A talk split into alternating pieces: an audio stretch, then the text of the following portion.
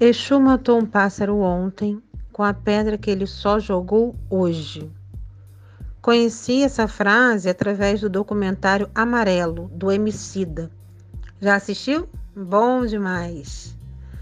Li uma construção de uma frase semelhante. Falava algo como: Exu mandou beber água hoje no copo que ele só trouxe amanhã. Acho que era assim. Seja de que forma for, a ideia central repousa na, na mensagem de que o tempo da divindade possui uma cronologia diferente da nossa. Lembra que na condição de simples mortais é fundamental que nos joguemos.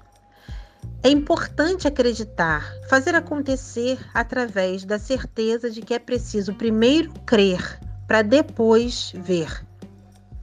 As frases falam de fé, e ainda que a fé esteja no braço budista, cristão, das matrizes africanas, ou que a fé esteja depositada em si mesmo, é necessário colocar-se de pé a cada dia de forma proativa.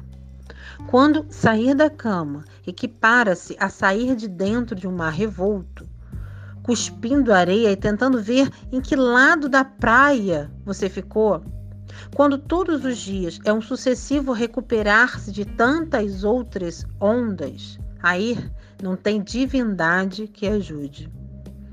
Veja nas redes sociais mentores oferecendo cursos de como ajeitar sua vida em 10 módulos pela bagatela de 12 parcelas de mil reais.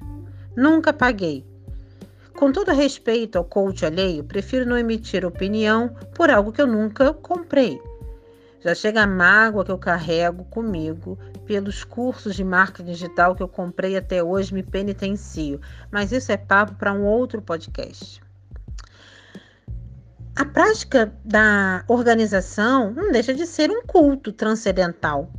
A casa limpa, a cama feita, a gaveta organizada dizem ao cérebro que está tudo bem.